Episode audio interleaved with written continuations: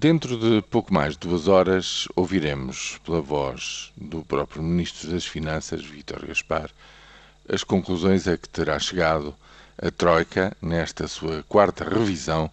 do Programa de Assistência Económica e Financeiro a Portugal, que se conclui agora. Como se espera, se essa conclusão for positiva, e não há sinais em sentido contrário, isso significa na prática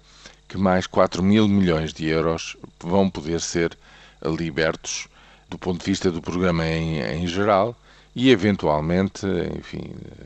até poderá chegar-se já a alguma conclusão em termos do programa de assistência, digamos, à solidificação e ao reforço da, da banca, o que significa também que uma parte dos 12 mil milhões consignados para o reforço de capitais próprios da banca eh, virá também, porventura, já a ser uh, acordado e a ser concordado, digamos assim, com os parceiros europeus e internacionais um, da União Europeia e do Fundo Monetário Internacional, parceiros que são conhecidos de, deste mesmo programa. O que é que eu espero que surja? Bem, basicamente, em primeiro lugar, um ponto de situação sobre a marcha da concretização do programa e eh, uma palavra sobre o perfil do, da sua continuação. Ou seja, o que é que se espera que aconteça nos próximos trimestres,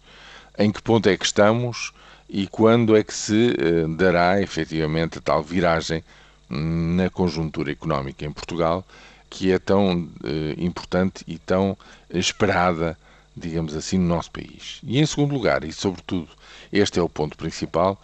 que tenha havido uma discussão muito séria e aprofundada sobre o aumento descomunal do desemprego em Portugal e eventuais medidas de ataque desde já, digamos, a esse fenómeno.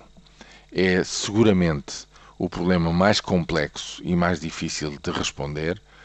é aquele que tem uma dimensão mais avantajada em relação à, à posição de partida uh, de há um ano atrás e, portanto, nesse sentido, é a grande novidade que eu espero que surja nas palavras do Ministro das Finanças quando, no fundo, apresentar ao país o ponto de situação e o resultado desta revisão